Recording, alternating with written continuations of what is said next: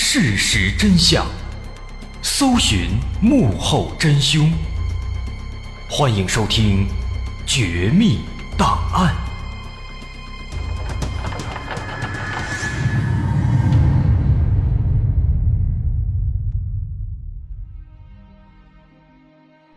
还原事实，探索真相。欢迎继续关注《绝密档案》，我是大碗。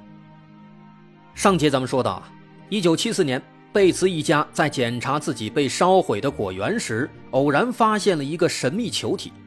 这个球体表面光滑，没有任何的焊接的痕迹和缝隙。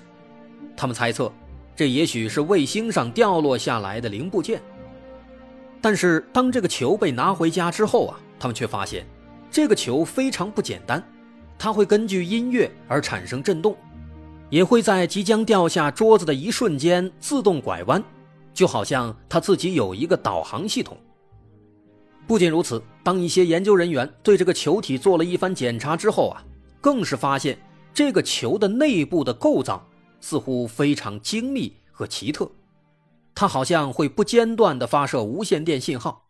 就连科学 UFO 学之父海尼克博士也认为，这个球似乎不是人类制造的。那么，这个球体到底是什么呢？其实，在二零一一年，非洲南部的纳米比亚曾经发生过一起类似的事件。一位农民在自家田地里发现了一个类似的球体，后经检查，那其实是一个宇宙飞船上的气囊罐。简单的说，这其实就是一个特殊的罐子，里面装的是经过压缩的。火箭燃料。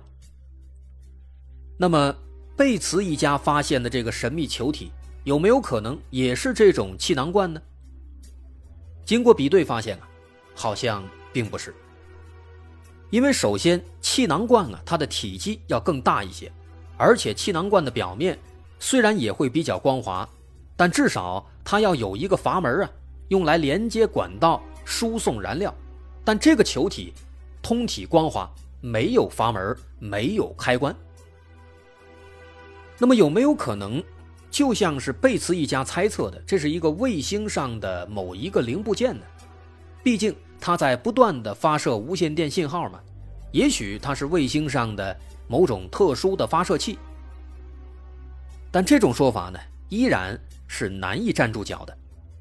这还是刚才提到的问题。如果它真的属于卫星的某一个零件，那么至少应该会有一些连接线吧，或者是天线、铆钉之类的。但是它什么都没有，就是一个光溜溜的球，完美无瑕。其实这样的事情啊，如果放到今天，完全可以把这球直接送到某些高精尖的科研机构，用更现代的、更加先进的技术去检测，那就万事大吉了。但遗憾的是呢，到今天到现在，我们已经找不到这个球了。这个球后来不见了，据说是搬家的时候给弄丢了。那这就非常难办了。不过呢，就在大家为此感到苦恼的时候，好消息传来了。根据《棕榈滩邮报》在二零一二年的一篇报道，有一个名叫洛蒂·罗宾逊的女士表示，自己家里。也有一个完全一模一样的球。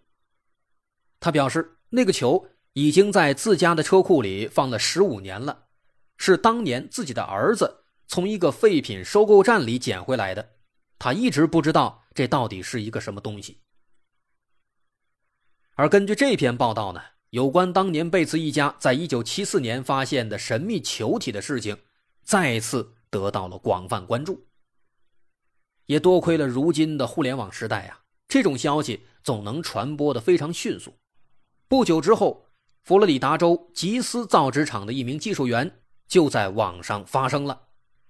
他说：“这个球体和自己工厂里使用的一种球形阀门非常像。”不只是他，杰克逊维尔市一家设备供应公司也表示，说自己的公司里就生产这种。一模一样的不锈钢球体，它确实是一种球形的阀门，只不过呢做的非常精致。制作这种球形阀门的材料叫做四三幺不锈钢，这应该是不锈钢的一种型号。根据这家公司介绍，说在航空航天和一些重工业领域，经常会用到这种球形的阀门。不过呢，出于严谨考虑，这家公司也说了，说他们自己毕竟也没有见过贝茨家发现的那个神秘球体，只是从这个照片的外形判断，这个球和自己公司生产的球形阀门几乎是一模一样的。他们甚至还展示了一个自己公司生产的成品的球形阀门，可以看到，那确实是一个光滑的球体，直径二十厘米，重量九点五公斤。这个数据呢，和那个神秘球体也几乎是完全一样的。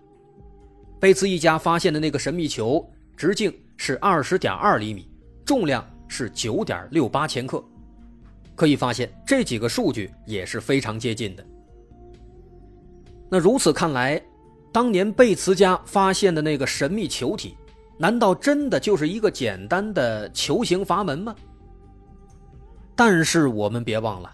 那个神秘球体还有着很多惊人的能力呢，它能震动，能自己在地面上来回滚动，又回到原点，甚至还可以发射无线电信号。这如此神奇的玩意儿，怎么可能只是一个普通的球形阀门呢？这显然在功能上就对不上啊。其实啊，如果我们的英文水平过关。亲自去查一查当年杰克逊维尔杂志，还有圣彼得堡独立报等等媒体的报道啊，就能发现，这些报道中确实都报道了这个神秘球体，但是对这个神秘球体的描述其实并没有那么离奇。除此之外呢，确实也有一些报道说的比较离奇，说这个球自己能震动，能发射信号，说的很邪乎。但是如果追踪溯源，能发现，报道这些内容的媒体，其实都是一些花边新闻，还有一些小型网站，而且他们大多是一些专门讲未解之谜、专门讲灵异事件的一些娱乐网站。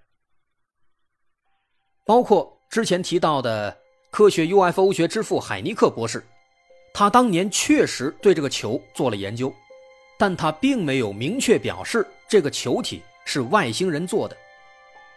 在一些花边新闻当中，故意把海尼克博士所说的话呀给断章取义了。人家海尼克博士当年的原话是这样的：“他说，现在五位科学家都不认为这个球是人造的，但没有人会说这个球来自外星文明。”说白了，他这句话的意思呢，其实是对这个球的做工感到惊叹啊，说的实在是太精美了，简直不像是人造的。其实用我们中国话来说，四个字儿就解决了，叫巧夺天工。只不过呢，外国没有成语啊，他们只能用好几句话，哎，来表达自己这样的一种惊叹，结果还让人断章取义给误解了。而那个圣彼得堡独立报呢，那是苏联的媒体啊，当时美苏之间冷战呢，那苏联自然就会抹黑美方的一些科学研究结论。所以有关这个球呢。当年美国海军还有海尼克博士确实都对他做了研究，但实际上他们都没有发现那些花边新闻里说的，说这个球会震动啊，会发射信号啊等等，这些现象他们其实都没有发现，都没有检测到。换言之，这个球根本就没有那些神奇的现象。他们唯一观察到的一个非常特殊的情况是，这个球在运动的时候会发出轻微的。咔啦咔啦的响声，这一点确实非常神奇。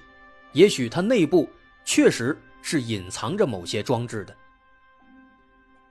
那么这个球它到底是什么东西呢？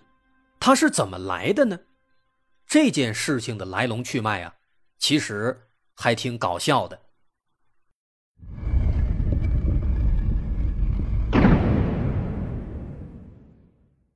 一九七七年。在新墨西哥州陶斯市，一名可口可乐送货员在送货过程中看到一家酒店外面的雕塑里，也有一个几乎一模一样的精致光滑的球体。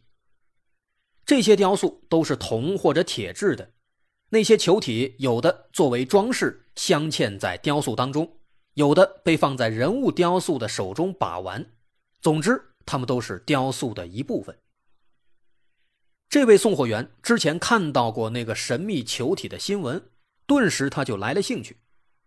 他凑近了仔细观察，发现啊，这些雕塑里面的这个球体和贝茨一家发现的那个球一模一样，表面光滑，没有任何缝隙，只能看到一个非常小的三角形的图案。这些雕塑的作者名叫詹姆斯·杜林·琼斯。他是一个雕塑艺术家，而这家摆放雕塑的酒店就是他开的。于是，这位送货员就找到了这个琼斯，向他讲述了贝兹一家发现的那个神秘球体的故事。但没想到，这个琼斯他在听了故事以后呢，却哈哈大笑。他为什么要笑呢？这件事要从很多年前开始说起了。琼斯他是一个雕塑艺术家嘛，他的作品很有特点，他会专门搜集一些废旧的旧金属，用来做成雕像，变废为宝。在一九七一年，他的一位开工厂的朋友给他提供了很多原材料，其中就包括一些金属球。他的这位朋友开的工厂呢，专门生产一些精密的机械设备，其中。会生产一种球形的指挥阀，其实就是一种球形的阀门。